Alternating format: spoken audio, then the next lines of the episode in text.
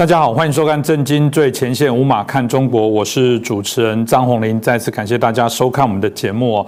嗯，最近台湾在国际外交的能见度非常的高哦，因为在我们台湾内部的一个新闻里面，常有很多外国的一些啊政要啊，不管现任的、卸任的哦，有机会都到台湾来做一些参访。看起来台湾在国际地位的确瞬间提升许多，当然也面临到许多的挑战哦。那美中的关系，大家研判的部分也是说，嗯，看起来都还持续在对抗当中哦。但美国跟中国有大家想象中。嗯，关系这么样的糟糕吗？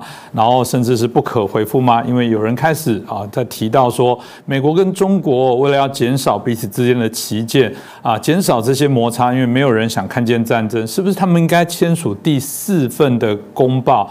当我们都知道，不管是台湾或者是在各国，一定都有这种嗯贵人民币的，有一些可能为自己的价值捍卫者哦。这到底第四公报会怎么走？有可能吗？我们今天就邀请透视中国的高级研究员，也是台大。政治系的荣誉教授明居正老师哦，来继续帮我们解析。明老师你好。呃，主任洪林老师好，各位观众朋友们，大家好。老师刚刚提到，有人当然会很乐观的觉得说，如果这个减少美中之间的纷争，因为毕竟啊，老实讲，美中如果一旦发生了，尤其特别热战啊，军事上的冲突，我相信也不多人乐意想看到这样的一些状况，所以大家就会说，所以要赶快化解旗舰，呃，透过签署第四份的公报，可能可以减少许多的这些纷争哦，啊，进而化解彼此之间的这些互相啊不信任的敌意。哦这部分，老师你怎么看？真的第四份公告有能解决这个问题吗？呃，这个问题应该这样说吧，也一直有人在想的是，中共也特别在想这个事情，所以他们经过了多年努力，到现在为止没有成功。那为什么这个话题最近又提起呢？呃，简单说就是十二月二号，就这个月初的时候呢，呃，美国有一个一个团体呢，叫做美中贸易全国委员会，顾名思义呢。你就晓得怎么回事。那么他们有个年度参会，在参会呢，请了季新吉跟芮孝俭呢来讲话。季新吉大家都知道了，芮孝俭呢是曾经的美国驻中共的大使。好，那么跟季新吉是很好的朋友。那双方在那谈话了。那芮孝俭说什么呢？芮孝俭说，回顾过去这个美国跟苏联之间关系呢，不是冷战吗？而冷战这么长时间当中呢？最危险的时刻呢，就古巴飞弹事件。那因为苏联在古巴摆飞弹呢，都威胁到美国，所以花了好大力气把它解决了。他现在呢，这个台海情况呢，有点像是一个古巴危机，问题是反向的古巴危机。什么叫反向的古巴危机？大家没有仔细想的话，我那天想了一下，意思就是说，原来的古巴飞弹事件是苏联挑起来给美国制造麻烦。芮孝俭这样说呢，反向古巴危机是美国挑起事件让中共觉得麻烦。嗯，这话不是很怪吗？啊，我们等会儿再说了。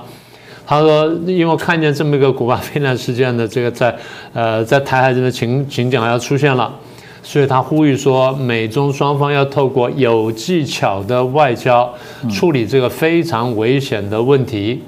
当务之急是恢复中国对美国一中政策的信心。嗯。这话又怪了，是，那难道中共不要努力让美国让美国恢复对中共的这个台海政策信心吗？你不是答应说要和平解决台海问题吗？怎么现在这些人讲话都跟中共一样，不是跟美国人一样呢？是不是很奇怪吗？然后，这是瑞小姐，啊，季信杰说，呃，我们美国讲了多年的一中政策，然后中共讲这么多年的一中原则。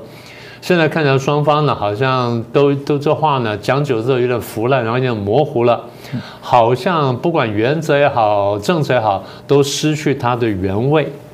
然后不如搞一个双方都能够重新接受的一个中国的概念，啊，那说不定可以解决问题。所以他说，双方呢，中美双方要通过讨论，维持一个有意义的一种概念。然后中美领导人应该私下讨论，他们怎么打算怎么样去共存。那这个事情也是很奇怪。我记得我在一个场合曾经讲过，我说基辛吉呢一辈子在搞和解，因为他的当初的博士论文写的就是和解啊，就是怎么去处理这个问题啊，怎么等等。然后和解了，变成他的这个政治生涯当中一个最看起来最亮最亮眼的部分。他跟中共去搞和解，然后平衡了苏联的压力；他跟北约去搞和解，然后美国退出越战。可大家再往下看呢，不是那么光鲜亮丽的。简单说就是，他跟这个中共搞了和解，是的，略略减轻了苏联的压力。但苏联呢，最后呢还一直在那里啊，然后也没有啊，也没有减轻对美美国压力太多。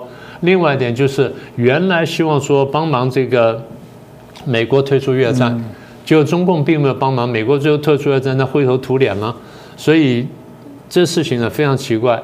然后呢，跟北越搞和解呢，就把南越给丢掉了。所以晋级什么地方可以说上成功呢？他现在又说，哎，我们来做这件事情。所以有人就呼应金星吉说啊，这么一来呢，看起来那么这个美中第四公报呢有了一个比较明确的方向出来了，要搞一个双方都可以认可的一中概念。那我想问的问题是？呃，美中有三份公报了，有这个上海公报啊，有建交公报，有八一七公报，你现在要这第四份公报来干什么呢？所以我有点看不懂。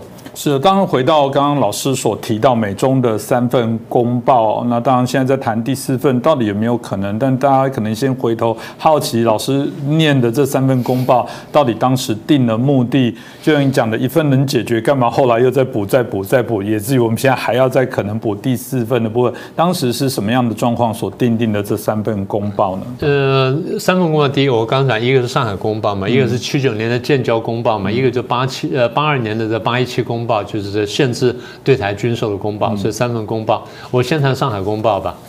呃，简单说，美国当时觉得处境很困难。第一呢，他在越战里面打了这么几年呢，打到这个财政枯竭，然后社会对立，然后政治上面又开始动乱，所以他原来希望说跟中共谈，因为他认为说越南的背后，北越的背后就是中共。所以他认为说中共能支撑北越打仗，所以中共不支撑的话，那我们就可以很体面的、很光荣的结束越战。好，这第一个理由。第二理由呢，那也是非常大。美国跟苏联呢进行军备竞赛，刚刚不讲到古巴飞弹事件吗？古巴飞弹事件爆发于一九六二年。一九六二年呢，苏联灰溜溜的退去之后呢，就觉得很没面子，回去励精图治。就开始大力建军啊，建两样两种军队，第一是核子武力，第二建海军，后来都相当成功，成功到就是对美国形成了威胁，数量上当然不及美国，但是美国心理上觉得受不了，所以美国觉得说，那我一定要想办法去平衡这个苏联的压力。那么当然，美国后来就找到个机会了，因为那个时候苏联跟中共关系不好嘛。在前面有理有了理论的冲突，一九六三、一九六四年有理论冲突，但是美国不太相信，美国老是怀疑说 这两个家伙呢唱双簧骗我，搞到六八六九年双方骂战越来越激烈，美国慢慢有感觉了，然后六九年呢中共跟苏联又发生边界冲突，三月份呢有珍宝岛冲突，然后八月份呢有新疆的铁列克里冲突，所以美国觉得说啊我可以见缝插针。所以我可以拉拢中共，然后来平衡苏联的压力。另外，简单说，就从国际关系逻辑来看，我帮苏联在边边制造一个可信的敌人，苏联就要分心去对付中共，那么就不能全心全意对付我啊。那这是减轻我负担的一个办法。第二办法就是，我又可以制造中苏之间的矛盾，那使他们将来不再团结起来对付我。所以美国觉得这是一石多鸟的设计。当然，另外还有一个设想，就是美国一直想说，我一直讲我说，美国很多人呢对中国有一种神秘的好感。我们上次不是讲过这个事情吗？很奇怪，就是美国人的中国通呢，他们对中国有神秘好感，所以大家都希望说啊，如果那个我心目中的那个过去那个中国再现于今日的话，那多好啊！可今天是个共产中国，所以怎么办呢？我们希望想办法让民主化。怎么让民主化呢？尼克森在选上总统以前就讲过这件事情。他说：“我们不能让中国的十亿人呢生活在愤怒的孤立当中。那为什么？因为他排斥在这个联合国以外。他因为韩战的关系被我们美国封锁了，然后又进不了联合国。”所以，如果说我们跟他交流，把他拉进国际社会里面来，然后解除这种孤立的话呢，他慢慢跟我们交流交往的话，说不定我们可以和平演变他。所以，这是他一个长期的目标。那么，这是美国的想法。中共想法是说，呃，中苏边界有这么大的军队在那边压迫我，几十万大军，搞了五十万大军，这么多飞弹等等，所以我战略压力非常大。好，那这个东西我的想法对付。嗯。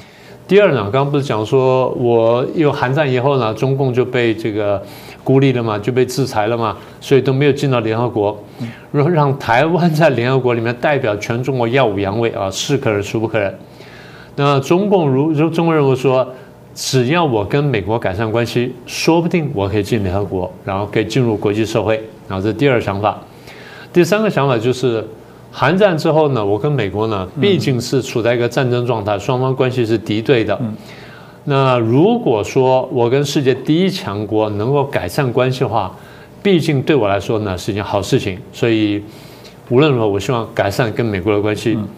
你看现在北韩跟这个美国处得很糟糕，对不对？其实北韩一心一意想要改善跟美国的关系，因为跟世界第一强国为敌啊，请各位想想啊，无论如何不是好日子。我们跟中共处了这么不愉快，大家都觉得很难受了。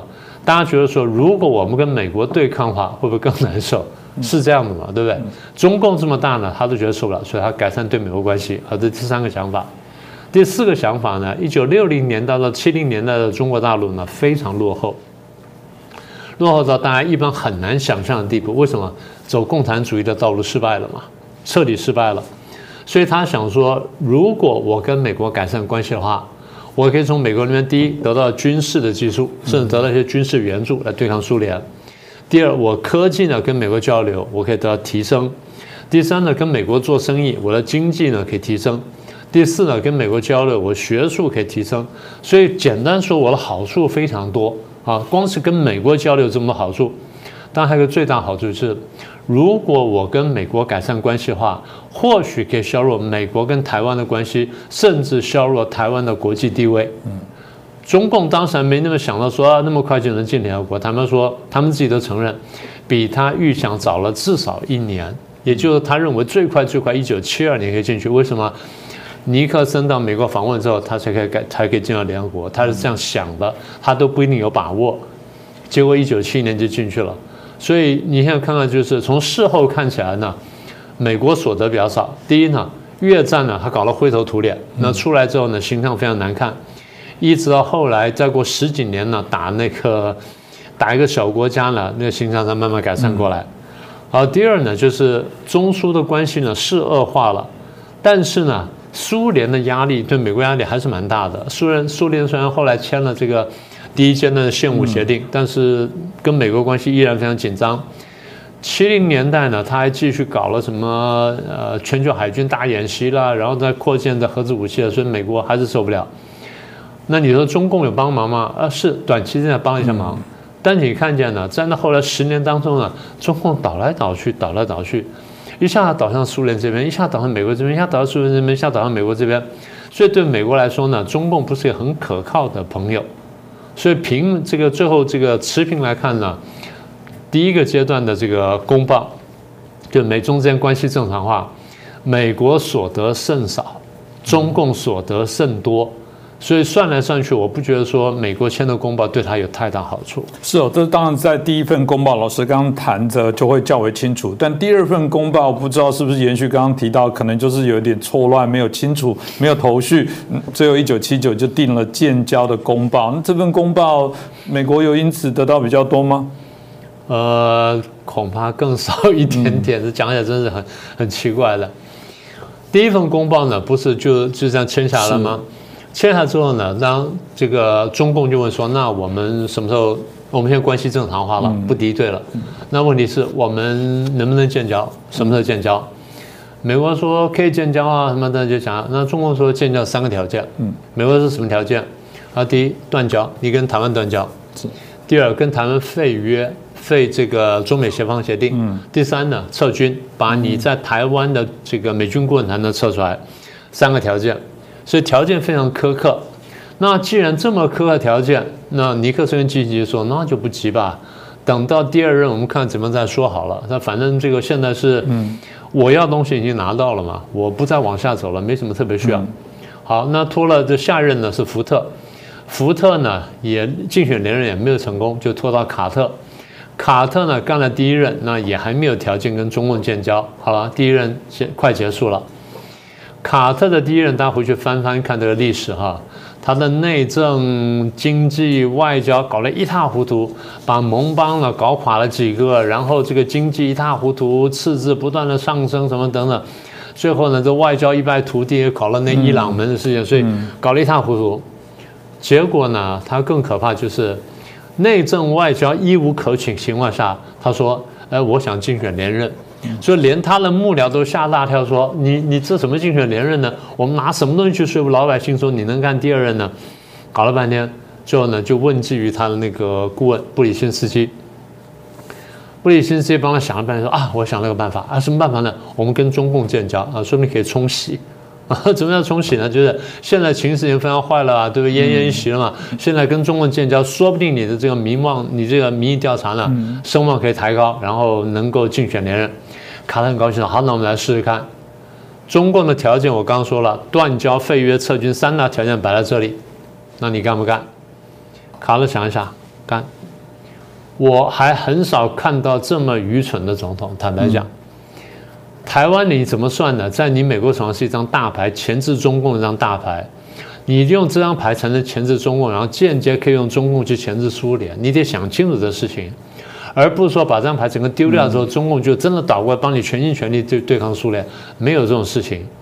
所以你想清楚之后的这张牌是不能随便丢的，因为最后你跟中共要要见真章的嘛。那卡特竟然说啊，为了我的竞选连任什么等等，为了一己之私呢？我说好，我先把这张牌放掉。中共也大吃一惊啊，嗯，中共想说这么苛刻条件你都会接受，那你是上当了啦，很简单了。所以中共觉得说这个东西不得了，所以中共内部讲说那还有一个问题啊，那美国对台湾军售我们要要不要一并提出来呢？邓小平说不要，先拿建交再说。先把建交拿下来，然后有了这个大帽子，慢慢回去扣美国，谅他插翅难逃。所以当时军售的问题没有提出来，就是断交、废约、撤军三大条件。好，你美国同意呢，那么我们就跟你建交了。好，那么卡特就宣布说要跟台湾断交，然后跟这个中共建交了，然后三大条件全部都都接受了，极大的影响了台湾的安全。当时台湾呢，呃。已经退出联合国了，可当时我们真的是叫做风雨飘摇，说很多人当时逃出去了。台湾危险不说，卡特竞选连任失败，损人不利己。而这件事情呢，坦白说，对他竞选呢，不但没有好处，反而是扣分的。好，那现在。对中共来说呢，捡了一大便宜。嗯，我空手套套白狼嘛，我什么东西都没有付出，然后平白就捡了一个美国的邦交，然后呢，把台湾再逼到墙角去，那这这个便宜我上哪去找？所以简单说，中共没有做任何的付出，甚至没有做任何的承诺。就算有点什么承诺，那东西事后是可以可可改变的。消息传传，美国国会大吃一惊，美国国会说：“你怎么糊涂成这个样子？”但是国会里面人说，跟中文建交不是坏事，不过这样子我们得保卫台湾，所以推出了台湾关系法嘛，台湾 Relations Act（TRA）。那到今天为止还生效。所以美国后来讲说啊，台湾关系法稳定了台湾海峡啊，几十年怎么的？是，那是因为你前面犯的错误嘛，你后面去亡羊补牢把它弄出来的。呃，这么说吧，这个。卡特还真的是美国历史上比较少见的糊涂的总统。送了这么大张牌出去，而自己还没有什么感觉，这才真是奇怪的事情。这讲没有感觉，简单说，他也没有换到什么东西。最终的，我们看的结果到目前走来，我讲大家看得很清楚。那当然了，大家就很好奇说，嗯，有了前面的两份公报，然后到一九八二，雷根，雷根对老一辈像我这年纪的人，刚好是在看美国总统的时候，开始在关心国际政治，嗯，非常耳熟的。尤其他又是演员出身，很帅气，穿衣服都很啪里啪里这样子哦。所以，一九八二年，雷根又签了八一七公报，那这份公报就有有有开始这个把前面痛定思痛，或者重新再盘算美国的利益，然后定了一个比较好的内容吗？没有哎，没有。就讲起来很很吊诡，他说起来，因为那个时候一一九七九年不是美国跟中共建交了吗？然后这个后来就竞选了，卡特就选输了，雷根上来了。雷根当时呢念兹在兹，就是怎么样平衡苏联的压力。我们前面不是讲说苏联的这个军备竞赛啦，这姿态越来越强啊，全球扩张啦，在这边打仗那边打仗啦，然后又在这个打了阿富汗战争，又打了安哥拉啦，然后又在什么地方又又扩军啦，还有什么又又又这个全球演习，所以搞到美国压力非常大。那大家都非常苦恼，说怎么平衡苏联的压力？雷根就在这氛围下面去当选的。所以雷根非常反共，大家都知道。可是雷根呢，反苏共远远大于反中共。他不是不反中共，他反中共，但他说苏共的压力太大，迫在眉睫，所以必须解决苏共。那既然苏共压力远远大于中共，那中共那边我们可以放松一点点。好，所以苏联全球扩张，然后美国担心雷根处心积虑想要对付这个中共，呃，想要对付苏共，这个情况呢被中共摸透了。中共非常厉害，中共当时主政是邓小平，嗯，他把雷根情况完全摸透之后呢，他说那这样子，我们得利用这个事情，怎么利用这事情呢？邓小平刚上来之后呢，不是跟华国锋的斗争吗？华邓小平推出华国锋推出口号是我们搞这个南斯拉夫经验，搞这个大工业。邓小平的想法是我们搞农业，搞搞轻工业，搞民生工业，嗯，所以这是两条路线啊。那当然细节很多，我就不详细讲了。但邓小平讲说，如果我们真的要回去改革开放的话，我们要推改革开放了，改革开放需要一个和平的、安静、安宁的国际环境。如果跟美国、跟苏联搞得那么紧张的话，那我们是没办法进行经济建设的。所以我们要有和平的国际环境，要有和平的国际环境呢，我得跟苏联改善关系。嗯，所以邓小平就发出讯号，跟苏联呢开始眉来眼去，然后双方开始就边界的这个问题呢开始谈。邓小平这招非常厉害，一方真是一石多鸟。一方面呢，我跟苏联在谈改善关系，那么要准备降低敌意。苏联也看明白我准备降低敌意了，所以苏联也慢慢降低他敌意。然后呢，我这个动作做下来之后，看在美国眼里面眼里面，美国担心了。美国担心说，苏联对我威胁很大，你中共跑去跟苏联降低敌意，那你对我的帮助不就变小了吗？所以美国开始担心说，中共会不会倒过去？然后邓小平呢，充分利用了雷根这种担心，做出姿态，实时的对这个苏联呢示好示好示好。然后雷根底下有人就开始看不清楚了啊，说会有问题等等。当时我就说不是这样子，我说邓小平玩的是快乐第三人称策略，他就两边倒来倒去，他不会真倒过去，因为苏联对他威胁是真实的，他不会真的倒过去。可是美国那边没有想通，他们觉得说会倒过去，就说服了雷根。雷根一担心之下呢，就上当了。那怎么上当呢？中共说那要你希望我不倒过去对可以啊，换呢？拿东西来换呢？拿什么来换呢？那军售，对台军售。上次我们建交公报讲了断交、废约、撤军，就你继续搞了个台湾关系法，对对台湾军售，那这像什么话呢？我对你阿拉斯加军售可以吗？我对你夏威夷军售可以吗？那你对我台湾军售，那怎么可以说不通？所以我们得签个公报。雷根没办法签了，签了八一七公报。所以八一七公报上面你去看文字啊，他讲得很清楚。他说美国对台军售呢，最终会停止。那么从现在开始要减少，怎么减呢？从值跟量两方面都维持在中美建交之后的水平，也就一九七九到一九八二水平，不会超过那个。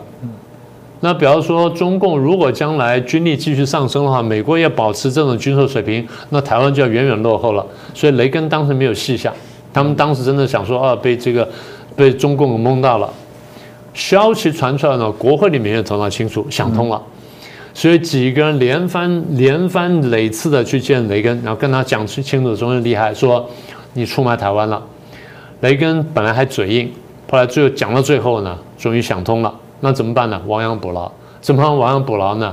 就写了一个这个六大保证。是，这个就现在大家很熟的。这六大保证写出来之后呢，也透过李杰明呢传达给我们。那我们知道有这六大保证。那简单说就是。公报是签了，但是呢，他对台湾的军售什么等等呢，那不会跟这个中共商量。但是公报上的文字跟值跟量的文字呢，没有改动。那后来为什么改动呢？第一，天安门事变。天安门事变爆发之后呢，美国有理由说，那你对你的老百姓都这个样子，那你对台湾将来也不见得会更好。所以这个我们得考虑我们以前说过的话。然后更更致命的一集就是，当时我们不是几乎走投无路了吗？所以我们到处找找找，最后找到法国，跟法国谈妥了幻象飞机，去买战幻象战机。好了，我们跟法国买幻象战机消息一传出来，国际这哗然不说呢。最哗然什么呢？美国的军售上，美国的这个军火公司，道格拉斯跟波音都讲说，我有很好的战机可以卖给台湾的。那现在你看这订单呢被法国拿走了，都是你们这个政府搞的。那所以怎么办呢？你想办法卖，跟台湾讲讲，我们要卖飞机给他。所以台湾一手拿到了法国飞机，一手呢跟美国谈 F 十六，那就这样来的。所以，当美国真正卖了 F 十六给我们的时候，实质上这个八一七公报呢被架空了。所以中共现在呢耿耿于怀。这当然了，如果呃大家了解明老师刚刚提到三份公报的这些脉络，你会看到中共还是比较厉害，好像要的比较多。美国嗯自诩这个还是一个强权，不过就这个从历任总统做这个呃公报的这三任的这些总统，看起来显然在许多判断上，从我们现在的角度来看是有不足的。那难道拜登想要证明他比他们更清醒吗？所以要来签第四份公报来扳回一城吗？呃，所以我就问一个问题你说前三份公报啊，第一份公报，你从美国角度来看哈，我就不从中国角度来看。从美国角度来看，第一份公报你希望跟中共关系正常化，然后用简单话说，就拉拢中共来对抗苏联啊。虽然里面细节很复杂，好，这第一个想法。第二个想法是卡特出于私心，那想要说这个呃竞选竞选连任，竞选连任。那第三个就是雷根担心担心这个苏联的压力，所以要进一步拉拢中共。但三份公报你看到就是，其实美国所得甚少啊，嗯，中共得到很多啊。你美国现在还没有想通，那现在我就要问的问题，就像我刚才一开头我就问我说，好，签第四份公报，那你美国想要什么呢？你这份公报你要有你要达到的目标，你想要什么呢？你说清楚啊。你认为中共现在能给你什么？他现在还不能给的呢？必须要靠公报来给呢？中共要什么？我们很清楚啊。第一，明确停止军售嘛，刚刚不是说了吗？嗯。然后停止美台的官方来往，然后再来就是你停止要帮助台湾重回国际社会，这三件事情是我担心的，所以我要这东西。那么更具体来说，就是签下就是什么？废你的台湾关系法嘛。就是我真正要的东西，然后呢，让台湾呢真的彻底孤立无援，最后呢，我能够并吞台湾。好，那现在你美国要什么？你美国能跟中共要什么？这第一点。第二，你跟中共要的东西，就算要求了，中共能落实吗？嗯，呃，中共跟英国签了呃五十年不变的这个中英联合声明，说香港五十年不变啊。二十三年就变了，不到一半。你说那个太久了，那个而且是跟英国签的不算数。哎，中共不是前两年才跟你签了这个贸易协定吗？嗯，他现在落实多少？是有武汉肺炎的困难，有各种各样的困难。除了那个之外，他有真的落实吗？有。有跟你多买一些粮食什么的，为什么？因为他有这需要。反过来说，当他没有需要的时候，他还会跟你落实这个贸易协定吗？他不是处心积虑想要修改贸易协定吗？所以说了半天，你觉得你能跟中国要些什么东西呢？坦白说，我现在看不出来。我看得见美国现在在这第四公报能跟中共要什么，除了对中共让步之外。嗯，这个当然让我们很担忧啊。这也是我觉得今天做这个题目，在谈到美中有可能的第四份公报，我觉得台湾人真的必须要好好去关注，因为现在国内的很多的不管是什么公投开始延伸未来的选举，呃，罢免啦，或者补选，或者接下来九合一的县市首长选举，嗯，我很怕台湾没有好好的去注意到啊，在美中国际发展的这些部分，那就透过节目当中好好来提醒大家。所以老师看到这样的一个发展，会有什么样的？一些总结给大家的建议吗？大概几点吧。第一就是这个，这第四公报签出来之后呢，最起码就一定可以帮习近平连任了，是毫无疑问的了。嗯。第二就大家得看清楚哈，尤其美国得看清楚，这中共的神经战，就比看谁大胆，比谁的神经大条。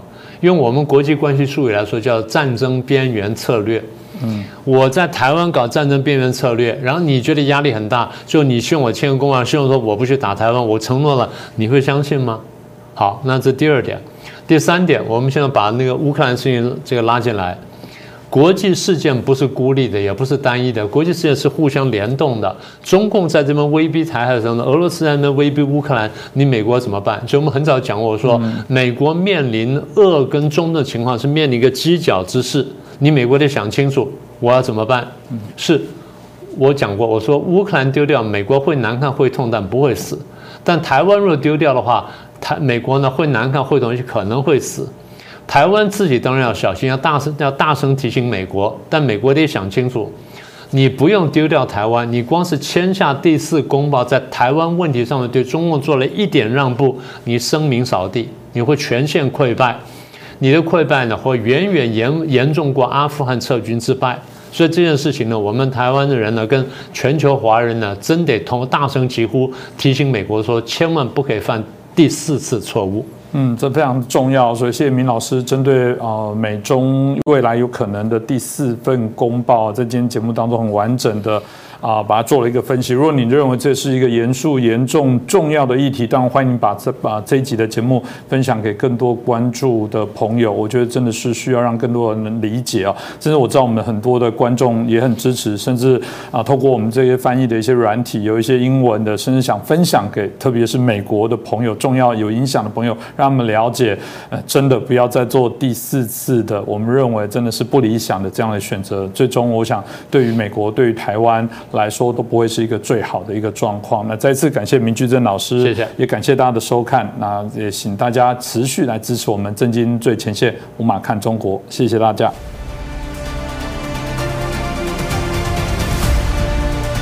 各位正经最前线的好朋友们，我是主持人张宏林，欢迎订阅我们的频道，也记得打开小铃铛，掌握最新节目通知，让精彩评论不错过。更欢迎留言转传影片。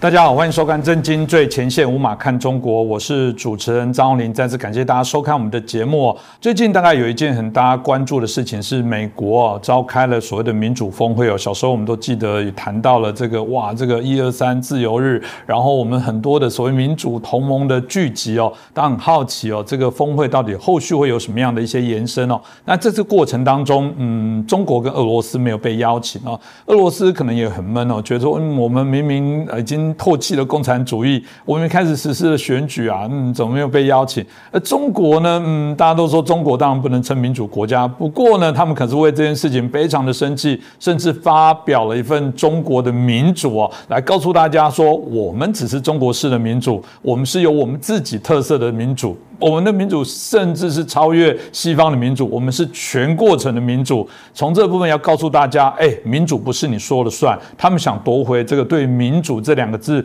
的诠释权哦。嗯，到底这个中国式的民主是怎么样的民主？我们今天就好好来解析一下。那我们开心邀请到我们啊《北京之春》杂志的荣誉主编胡平啊老师哦，胡平老师你好，你好，听众观众朋友好。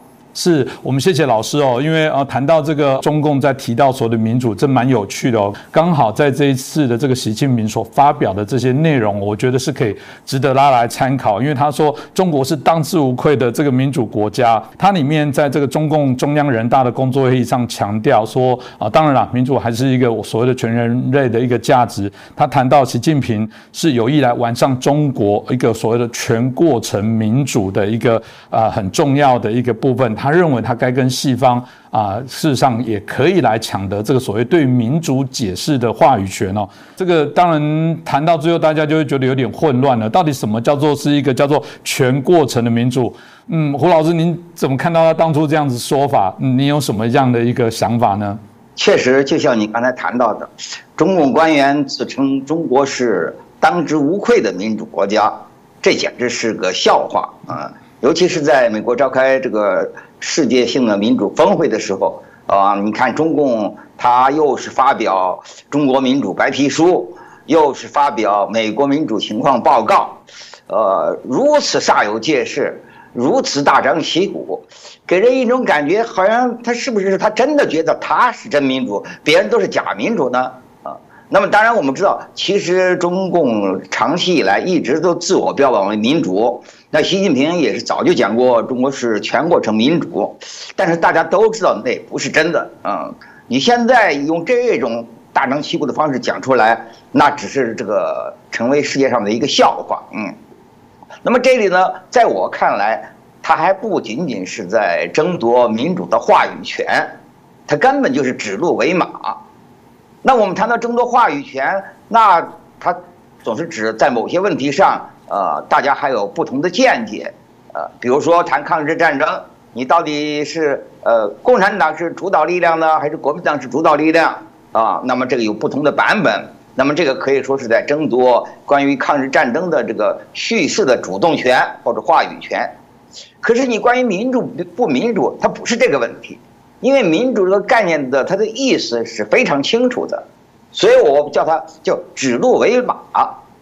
那赵高把一头鹿领到金殿上，硬说这个是马，那那并不是说呃赵高对马和鹿给出了不同的定义，那他就是明明是个条头鹿，他就说你是是匹马，他就这么解释啊。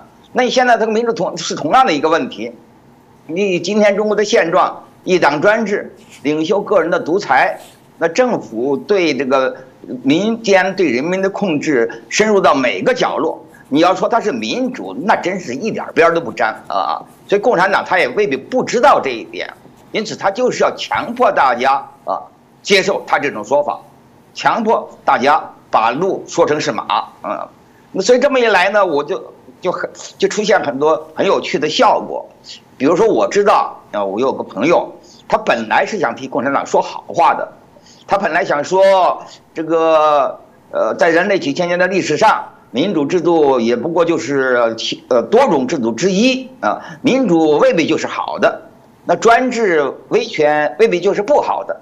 他说：“你看现在中共的专制威权就搞得很好嘛，啊，那持这种论调的人呢还不少，包括一些西方学者，也包括台湾的药学学者也持这种论调啊。他们知道中共中国是不民主的，但是说呢，说中国这种不民主、这种威权还做得很很不错，比你们民主还做得好。”可是，我的朋友就发现呢，他本来一心一意替中共说好话，可是在中共那儿反而通不过。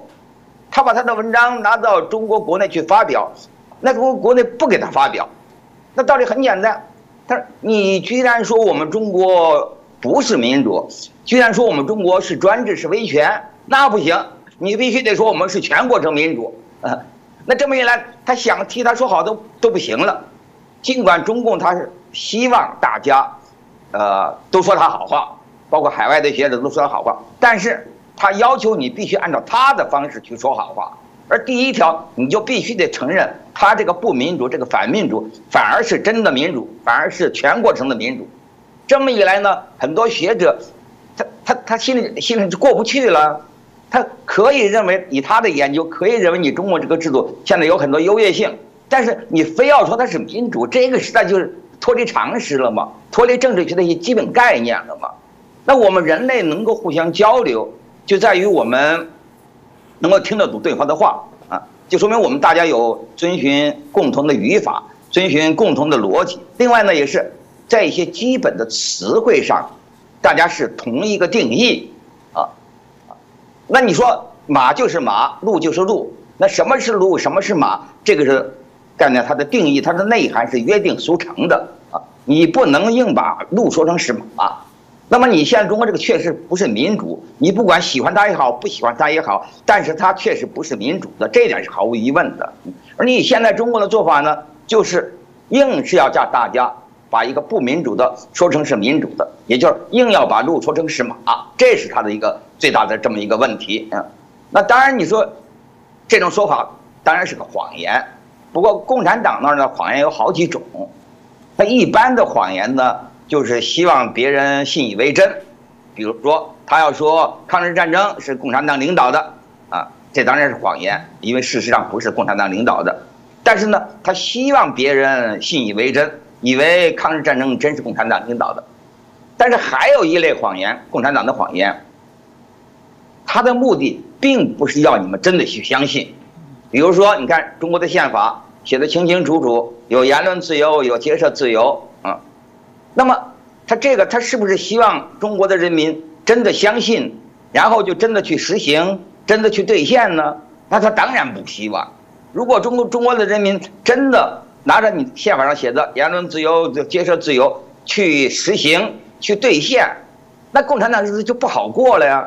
所以他这里说这这这种谎言，它是另一种谎言，他并不要你当真的相信，而且他希望他要求你不要相信，但是呢，他同时又要求你必须在表面上表示你是相信的，就他是这么一种特殊的谎言。这种谎言其实我们生活中也不少见，比如说这个，你看俗话说的，什么挂羊头卖狗肉，现在共产党人搞的这个就叫挂羊头卖狗肉。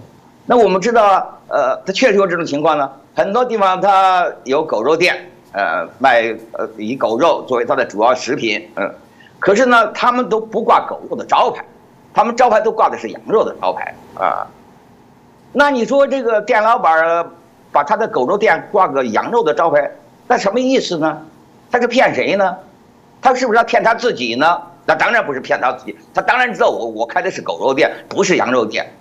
那他是不是骗顾客呢？他也不是骗顾客，去他那儿的顾客都是冲着羊吃狗肉去的啊。那你说你骗谁呢？你为什么既然是是个狗肉店，你也知道你是卖狗肉的，顾客也知道你是卖狗肉的，全体人都知道你是卖狗肉的，那你为什么还要挂个羊肉的招牌呢？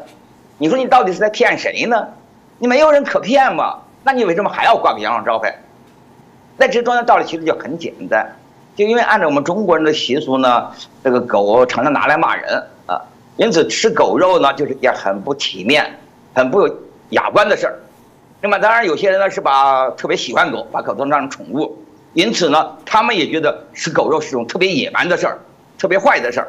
也就是说，大家都认为吃狗肉是件不光彩的事儿，但是他们又喜欢吃狗肉，那怎么办呢？哎，他就挂个羊肉招牌在那儿，这么一来呢。店老板的面子上好看了。你要说你我是卖狗肉的，这说说这很丢人呢。那顾客他面子上也好过了。你说你去吃狗肉，那显得你特别野蛮。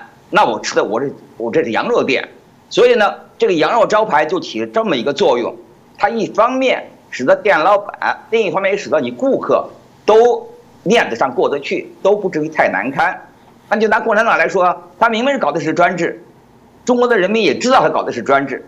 但是如果共产党，你能不能说，把你的专制就明明白白的写在宪法上，呃，写在发表在你的人民日报上，然后在你的什么 CCTV 上，整天讲我就是专制，我你中国人民就是没有这个权，什么权利都没有，你能不能这么讲呢？你不能这么讲，你这么讲就太丢人了，而且就显得你特别狰狞，特别可恶嘛。而且你这么讲呢，那老百姓也受不了。尽管很多老百姓实际上，呃。奴性十足啊，屈从于权势，但是呢，你话不能这么明着说嘛。你如果中国领导人通过中央电视台对全国人民说，说你们全国人民，你们就是没有任何权利，就由我们来主宰你们的命运，那那这这个人是有自尊心的动物啊，他可以忍受很多不公正的事儿，但是你给他挑明了。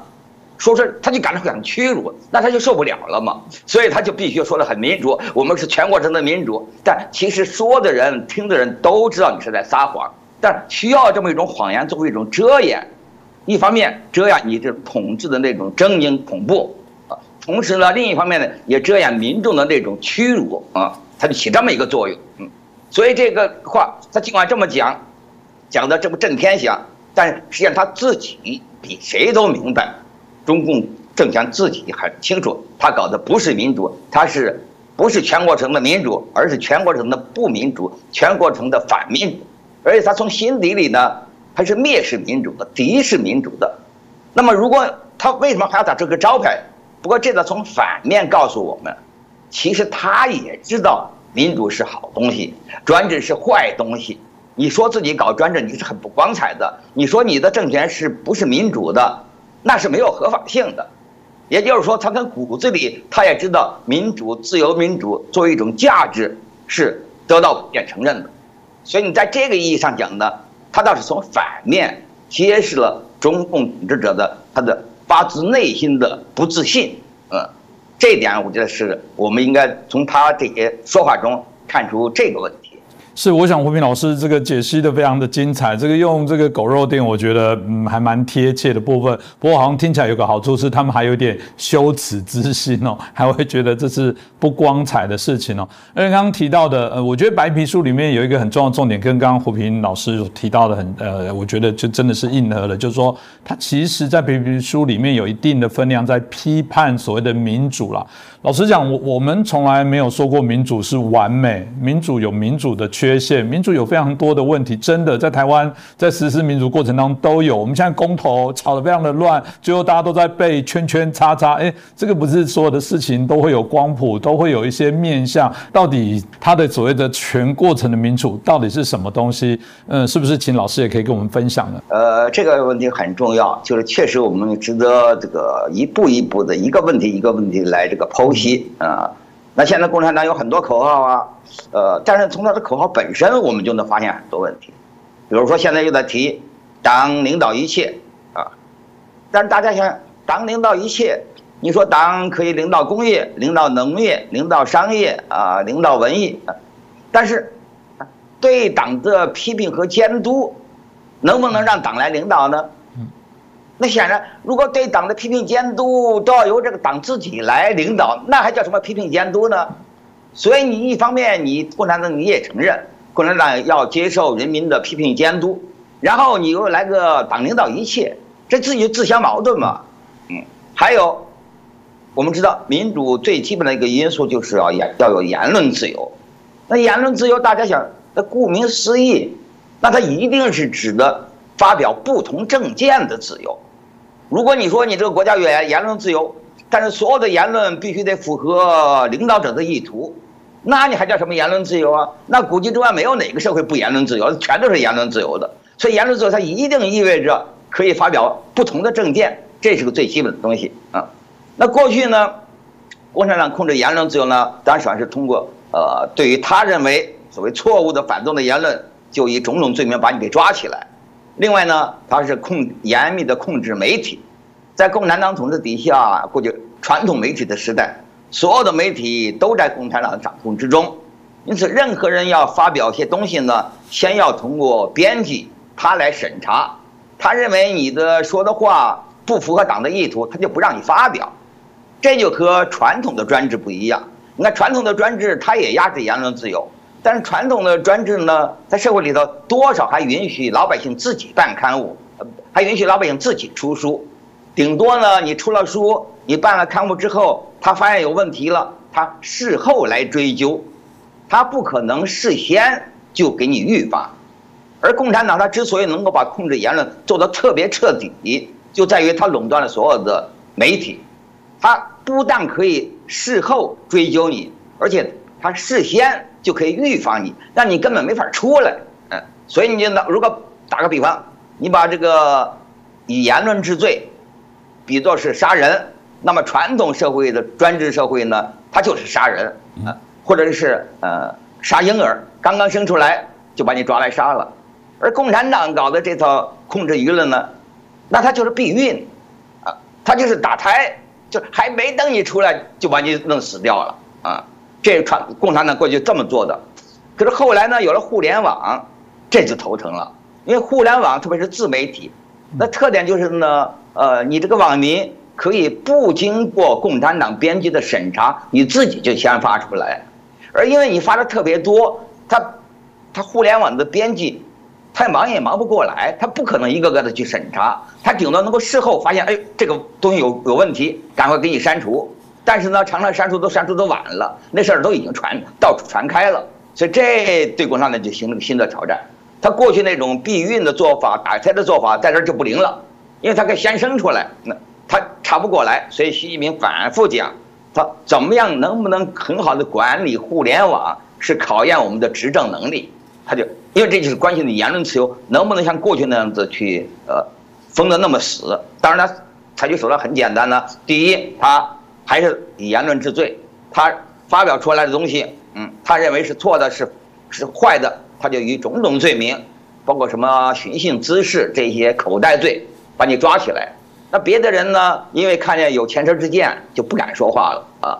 另外呢，他通过他的大数据，呃，通过设置各种敏感词，所以使得有一些这个不合领导意图的一些言论啊，他一开始就给你屏蔽了，让你发不出来。但这样呢，他也还有一些漏网之鱼。你看前段时间，这个呃，中国的女子网球名将彭帅那件事儿闹得沸沸扬扬，那就是因为彭帅。他本来也是这个，呃，中国的一个一个这个体育明星，呃，也在当局那儿从来不算什么异议人士、维权人士，所以他不是当局重点监监控的人，因此他发个东西，别人不会很在意。另外，他那篇微博呢，谈的提到了张高丽，而张高丽虽然过去官居政治局常委，呃，位置很高，但是过去一向比较低调，所以大概你想象呢，呃，共产党那网管那人员中间。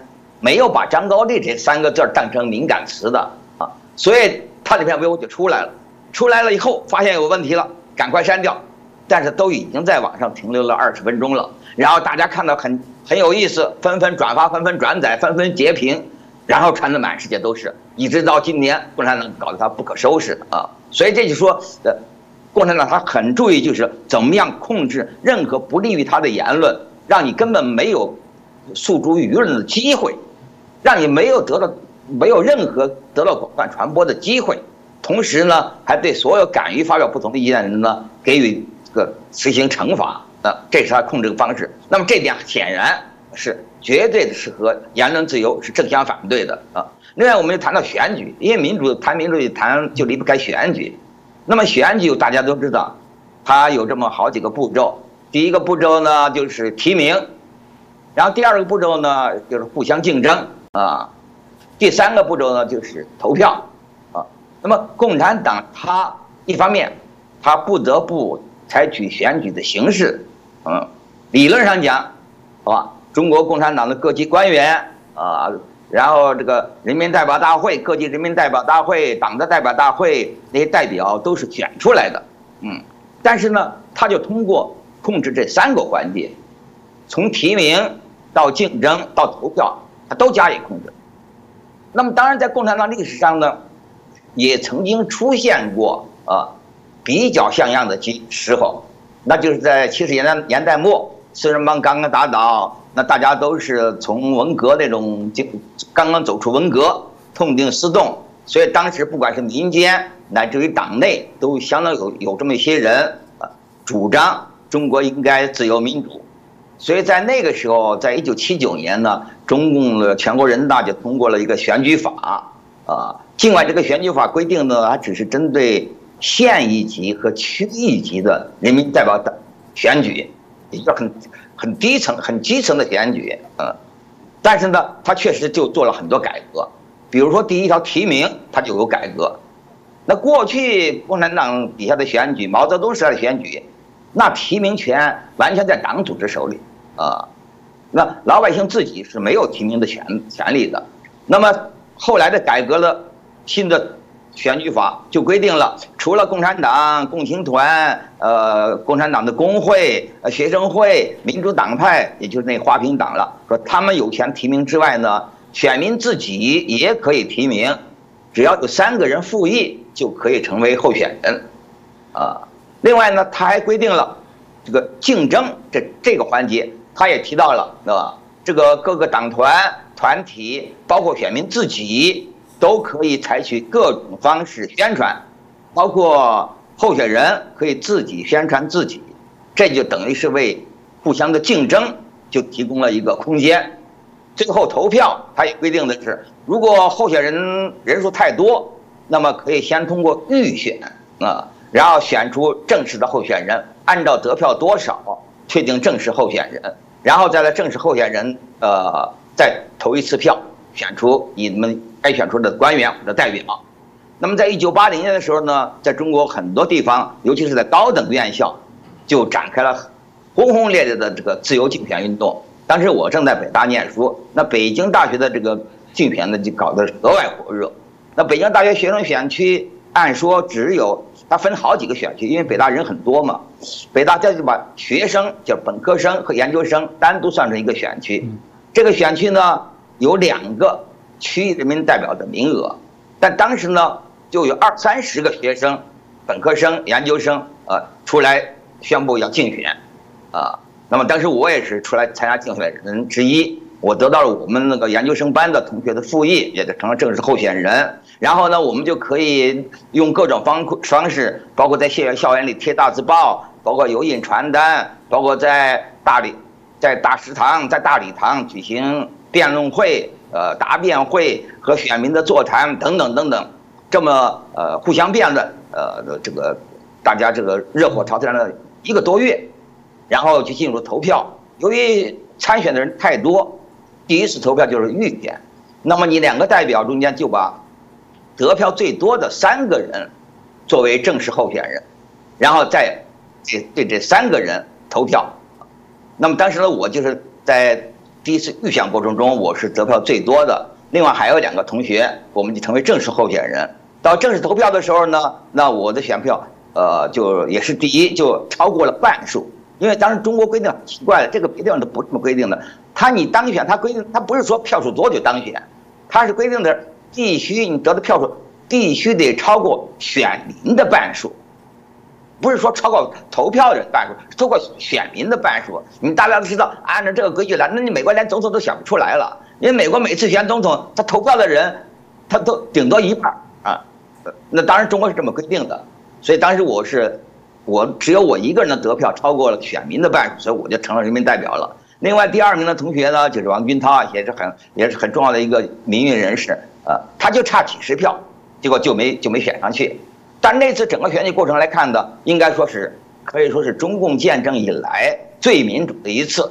因为提名啊，候选人我们可以自己提名，而在这个竞争这个过程选举过程中间，我们可以各种方式方式呃表达我们自己的理念和不同人辩论等等。然后最后表决的那个投票的时候呢，也是完全是民主的投票。可是这些做法呢，后来中国都改变了。你看到，尤其是现在，尤其是提你们上台以来，就拿第一关提名来说，现在提名，你看刚刚通过的六中全会通过的那个决议，它里头有一条写的很清楚，就是不准搞海推海选，啊呃，那个各个代表，嗯，要强化党组织的把关作用，这是什么意思呢？那就是说，以后各级选举一律排除各种形式的独立候选人，谁可以成为独正式候选人，必须经过党组织的核准。那大家可以想象，你这么一来还有什么选举呢？你推出你决定的候选人都是党喜欢的人啊，那有不同看法的人就一开始将连候选人的正式候选人的资格都被排除掉了。那我们我们也看到，就在不久之之前吧，因为北京又中国又在开始向区级选举了。那北京也好啊，重庆也好，有些地方就出现了一些独立候选人啊，他们还没出来两天呢，那警察就找上门了，就把他们关关闭起来，结果使他们根本不可能参加竞选举的过程。这就是第一关，竞提名就给你卡住了。第二关呢，你这个竞争，那现在管管得更紧了，你根本不可能进行任何就竞争，你根本。候选人没有机会表达你自己的政治见解，更不可能互相辩论。还有第三条，投票。按理说，你把提名也控制住了，竞争也给取消了，那投票就不是问题了。可是投票他也管得非常紧，对吧？那这个紧到什么程度呢？紧到一般人都很难想象的程度啊！还不要说别的会，就因为中国的选举。投票最重要的莫过于党代会，我们知道党是在中国党是比人大权力大多了啊，所以你开几届人大啊，选这个选那个都不重要，最重要的是党代会选谁当总书记，选谁进政治局常委，这是特别重要的。那共产党他是怎么这个，他是怎么样选举的呢？其实官方媒体自己都说得很清楚啊，官方媒体在报道十九大的时候就说了。因为你这个呃要有几千个两三千个代表，首先第一要从你们中间选出两百多个中央委员，那选了中央委员之后呢，再由中央委员会他们选出政治局的人员，然后再由政治局人员选出总书记，也就是第一关是最重要的，要由全体与会的党代表，你们选出中央委员会的成员，这是最重要的一。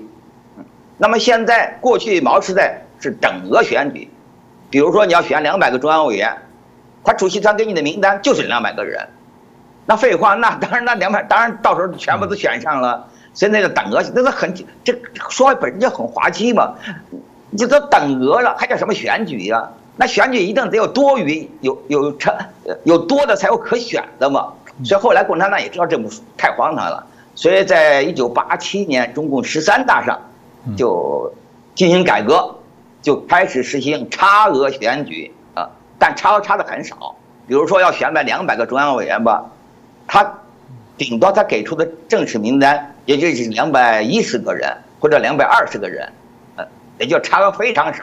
嗯但是就这个样子，你的代表都是经过层层把关选出来的，但就这样子还是出了问题，出了大问题。就在一九八七年十三大上，爆出的大冷门是什么呢？就是当时有“左王”之称的，就是一个保守派的代表人物，叫邓力群，他本来就是中央委员，还是中央书记的的书记，也当过中宣部长。嗯，这个人很有能力啊。在保守派中间很有人望，他当时是一心想进入政治局，想当政政治局常委，甚至想问鼎总书记啊，因为他得到相当一批保守派人的这个支持。可是出人意料的是，在选举中央委员会那次选举中，他就给落选了，他连中央委员都没当上。你中央委员没有当上，你就不可能。成进入书记处了，你就更不可能进入政治局了，你就更不可能进入成总书记了。所以共产党那次给共产党震撼很大，他们发现，哎，哪怕是推第一步的这个中央委员的这个差额选举，都可能把他们这些大佬们他们自己原先内定的人给淘汰下去，所以很紧张。他们在以后就做了很大一个改变。这个改变，你看新华社都有报道，在十八大、十九大。他们是怎么样选中央委员的？他是分两步选，他写的清清楚，分两步选。第一步是让各个代表团，就是按照省、按照市、按照自治区，比如北京市代表团、呃甘肃省代表团、呃这个内蒙古自治区代表团，你们分别开会，然后主席团给你们一个名单，比如要选两百个中央委员，给你两两百一十个人的名单，叫你们一个差额选举。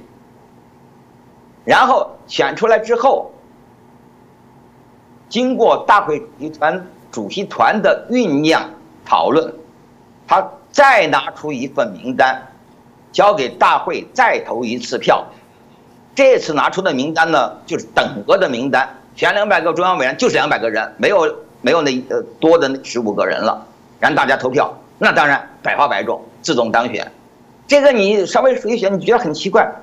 哎，你一个选举干嘛你要投两次票呢？如果你第一次你插个选举啊，你给大伙给所有代表提供了两百一十五个人的名单，那你投票结果出来了，我们就把得票多的那两百个人算成当选，不就完了吗？对不对呀？那本来就这么回事，很简单嘛。那就选一次就够了，你为什么还选两次？他傲慢在什么地方呢？就是说，第一次投票的结果。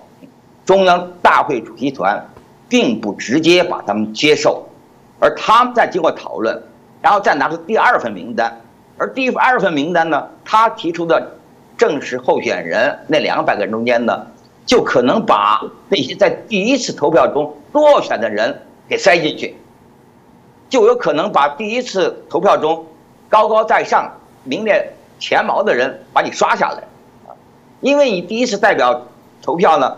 他写的解释很清楚，是各个代表团分别讨论、分别投票的。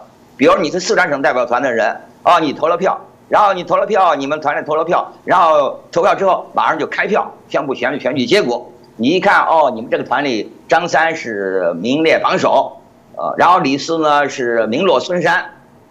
可是等到第二次投票，大会主席团拿出他们的名单，两百人，两百个候选人的名单。你一看很奇怪呀，没有张三的名字呀，李四的名字在在榜上，但是你觉得哦，也许是别的代表团，人家选李四的人多，别的代表团选张三的人少，所以才成这个样子了啊。因为你每个代表团之间你们互相不能通气啊。他这个选各个团的选举的结果，他又不公布，只有你们你们团选举当天告诉大家就算完了。所以你们每个代表，你们没法独立去做统计，你就不知道后来大会主席团拿出的这个代表这个候选人名单是不是经过了篡改。而中国他为什么加这一步呢？就是给他篡改提供机会嘛。如果他如果他看各个代表团拿着名单一看，我做个加法一看，我本来想内定想提拔的某个人，居然名落孙山了，那我再赶快把他名字放在正式候选人中间去。反过来，某个我不喜欢的人反而名列榜首了，那我就把他名字拿下来，谁也不知道。你看这些过程。他是写在新华社的文章上的报道上的，一般人不注意，你一注意，你就会发现中间有蹊跷嘛。然后你知道他是这么搞的，所以你看整个选举，这说明什么问题？第一，说明共产党他不是不懂，他很懂选举应该怎么进行，应该谁怎么样提名，应该怎么样竞争，应该怎么样投票。但是他在每一个步中步骤中间都做手脚，呃，采取一些公开的，发表成文字的。东西或者一些暗中的一些手法，实际这三个步骤都完全脱样，这个这个变形，完全走样，因此使得这个整个选举呢变纯粹变成了你们大佬们的你们一场自编自导的戏剧，这就说明什么呢？说明第一，说明中共不是不懂什么叫自由民主，他不是说他对自由民主跟我们有不同的概念。不同的理解，他他不是没，他也没有不同的理解，他很懂，他完全懂，他知道该怎么办，但是呢，他就不能那么办，他就种种手法呢，把他民主那些精髓、那些要点全部给你抽掉啊。所以我讲这个例子呢，我觉得他就很，这些都是有案可查的，所有都是有文件、有资料，官方发布都可以查的，你一看就看清楚了，这就说明了他的全过程民主啊，一一方面。在形式上，确实每一个过程它都有，全都有。但是呢，它在每一个过程中间，它都加进了不民主和反民主的因素。所以它这种全过程民主呢，实际上是全过程的不民，全过程的反民主。是我刚刚胡斌老师讲了之后，尤其是这个过去哦，很多时候在做这个辩论的时候，这个有时候这个。啊，中国跟台湾的民众在辩证，他们都会说：“哎，我们也是民主国家，我们也有选举啊。”嗯，从这部分来啊，来来阐释他们自己，基本上只是一个不同的民主制度。我想胡平老师刚刚提了之后，嗯，应该可以让大家解析更清楚，还真的是中国式的一个民主哦。那。呃，我觉得当然另外一个呃直白一点，就是这个是中国式的反民主哦。那谈到中国式的民主，嗯，我我觉得中国一直会认为他们很委屈，西方国家啊都不了解。事实上，呃，中国式的这些民主，中国式的这个啊特色的这个社会主义，他们认为是非常完美。他们老是在许多的文宣上很明确的感受到说，我们就是没有讲清楚，大家才误解我们。习近平在任内推出了这个所谓中国式的民主。呃，现在看起来，习近平有一点影子，他想跟随的这些毛泽东。当然了，他的心甚至认为他比毛泽东可能还更有历史的一些定位哦。所以，老师从这个延伸这样子来看，是不是这一次特别在谈这个有有一些背后的一些目的？他们到底这个过去这两份或者在都在谈民主这部分，他的策略到底可能会是什么呢？嗯，你刚才提到毛泽东的一段讲话，说我们相信着并且实行着民主。这段话是他一九四四年讲的，呃，也就是中共在野的时候讲的，那么就是国内有个学者叫校蜀，他编辑了一本书，啊，名字叫《历史的先声》，其中就是就是先后的先，声音的声，嗯，他这本书里呢收录了中共从一九四零年到一九四六年，也就是所谓这个中共在野的时候。啊，他的中共的媒体，呃，《解放日报》《新华日报》，以及中共的领袖毛泽东、刘少奇他们的讲话和文章，一共九十来篇啊。这个内容呢，都是反对国民党一党专制，都是要求保障人权，都是要求主张自由民主啊。而这些文章呢，不但大力鼓吹民主，而且他们谈的民主呢，呃，那就是谈的和西方式民主没有区别啊。他那文章里头还。常常引用林肯的话呀，引用这个杰弗逊的话呀，啊，而且把有些文章还直截了当的把英国和美国作为民主的典范，啊，那么这些文章，因为是出自共产党自己之手，出自于共产党领袖之手，所以你后来拿出来看。那大家都有一种受上受当这个上骗受当的这个这个受骗上当的感觉，觉得当初你共产党骗了我们啊。那因此后来他这本书呃是本世纪初出的，呃没出两年，中宣部就给他查封了。那感觉就是好像就像一个负心汉，让人家拿出他早先讲的那种山盟山盟海誓，呃他恼羞成怒就给你封封了。那这个说明很有意思的问题，就是共产党在在野的时候，民主的调子唱得很高。而且要反对一国民党一党专制，调子也唱得很高，但是很有些 热血青年就信了这套话，就跟了共产党了。等了共产党掌权之后呢，发现满不是那么回事儿，共产党搞的专制比国民党厉害多了啊。那么这就是中间呢，当然牵涉到很多问题。当然这里头是共产党是欺骗，这是毫无疑问的。不过这里头呢，它不是简单的欺骗，它比简单欺骗要要要麻烦一些，要要复复杂一些。因为共产党他有个理论呢，他说就是毛泽东的讲的嘛，就是我们革命有个要分阶段，我们的纲纲领呢有最低纲领和最高纲领，我们有个先做什么后做什么，啊，那比如说他认为现在我们第一阶段，我们是要搞新民主主义革命，那么在农村上来农村农业来讲呢，那就要实行打倒地主，把土地分给农民。实行实现耕者有其田。啊，这一个呃，国民党和孙中山提的似乎都一样，所以直到共产党掌权之后，也搞了所谓土改，也把土地分给了农民。但是大家发现，第二天他要把刚刚分给农民土地又要回来了，又搞起集体合作化来了。那你说共产党怎么出尔反尔变脸了呢？那共产党说我没有变脸呢，我原来就讲过呀，我是两个阶段呢，我第一个阶段是新民主主义。第二个阶段就是社会主义，社会主义就要走农农业农民就要走集体化道路，所以昨天我把土地分给大家，耕者有其田，那是在新民主主义。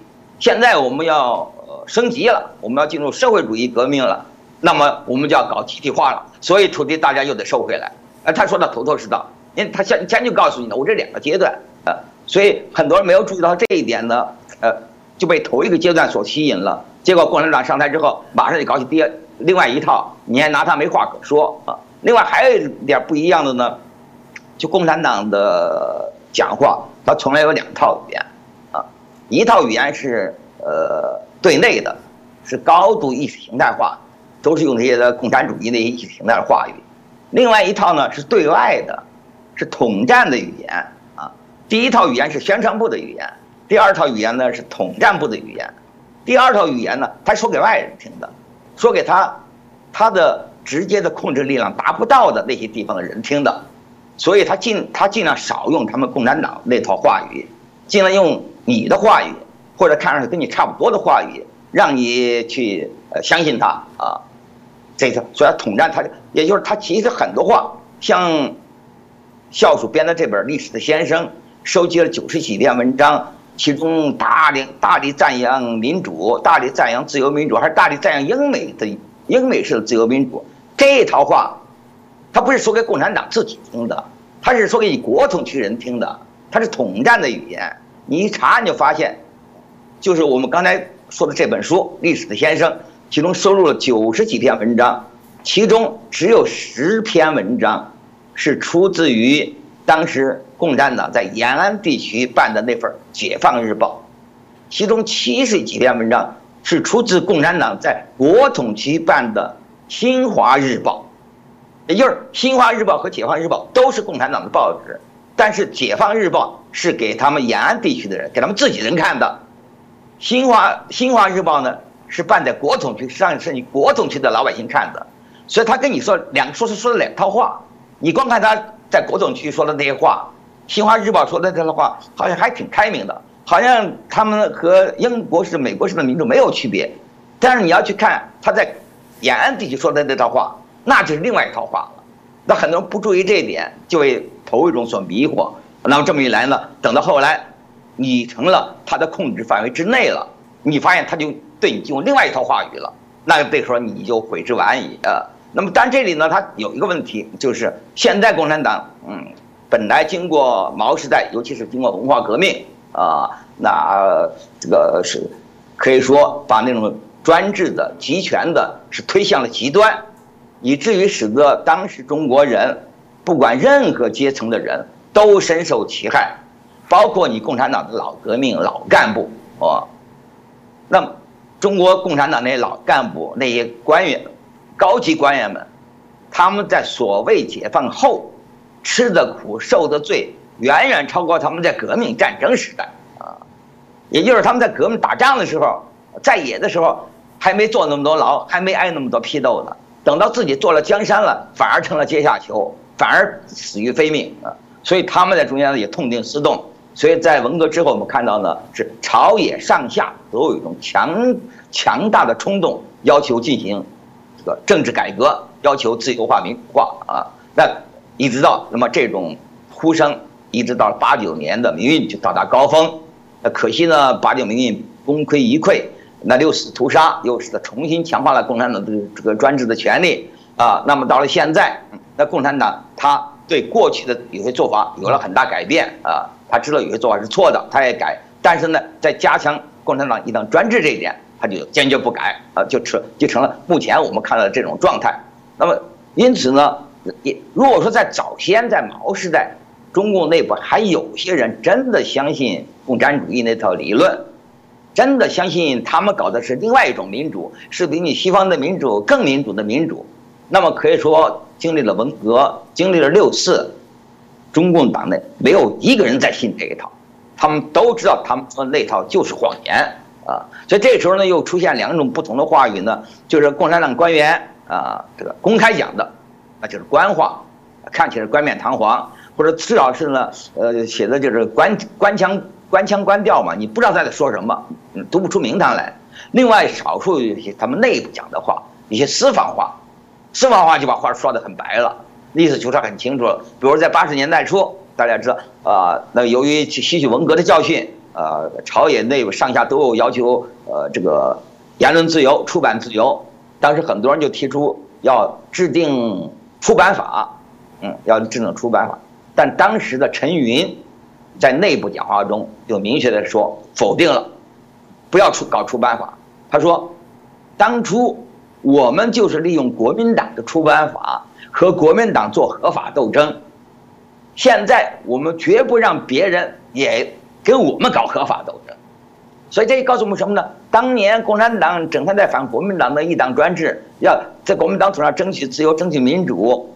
其实那个时候，他们共产党头头们，他们心里打的就是另外一个算盘了。他们就觉得你共产党挺国民党，你很笨嘛？你怎么作茧自缚啊？你搞了个出版法，你还自真的把你自己手下都捆起来了？你不敢胡不敢乱来，反而给我们提供了机会，可以合法的反对你。那等哪一天我们赢了，那我们才不像你那么傻呢，我们根本就不来这一套，所以那他陈云亮就表示这么个意思了。就你看，到了后来我们知道六次之后啊，这个陈云还有个内部一个讲话，这个外头都传的很广，就是说呃，还是要让自己的孩子接班，他们至少不会挖我们的祖坟。这个话大家传的大家都有，确实有这么讲话。但这个话他当然不能公开发表在人民日报上啊，不能发表在这个中央电视台上啊。你这个发生你太丑恶了，你怎么能这么说呢？啊，但是他就这个，他们也就是今天的中共是这么个状况，啊，他们没有早期一些共产党人还有的那种比较天真的、比较幼稚的，但是比较理想的那些东西了，他们完全变得是玩世不恭，他们很清楚他们做的是什么。他们很清楚，他们做的就是专制，就是维权，就是维护他们自己的这个这个专制的统治啊。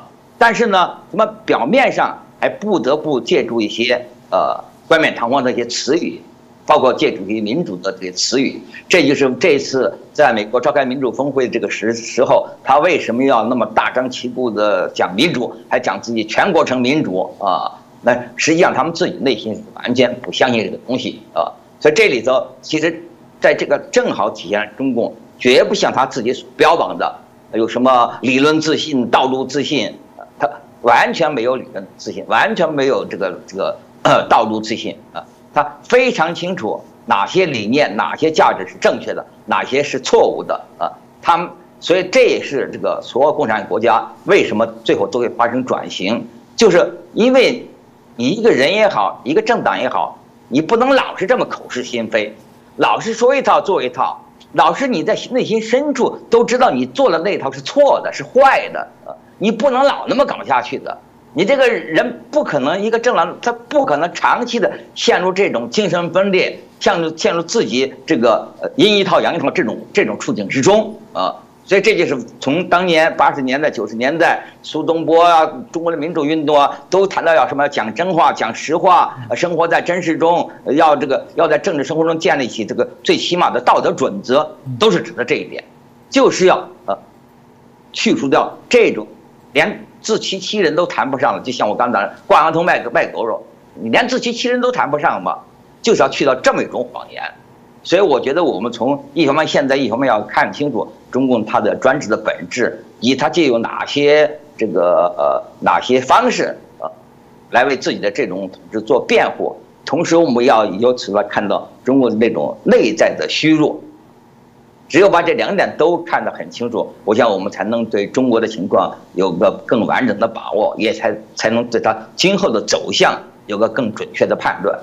嗯，是，我是想胡平老师刚刚讲很清楚，我觉得这也是他们策略上，要不他们就是说谎的人，当然没什么策略了，就说谎就对，不然哪有他要不就捍卫他自己的原来的共产社会主义的价值、威权的好处，突然他又觉得谈到以人民做主的民主，这字太美了，他也很难跟他的民众说没有，不是你们做主，是以中国共产党来做主。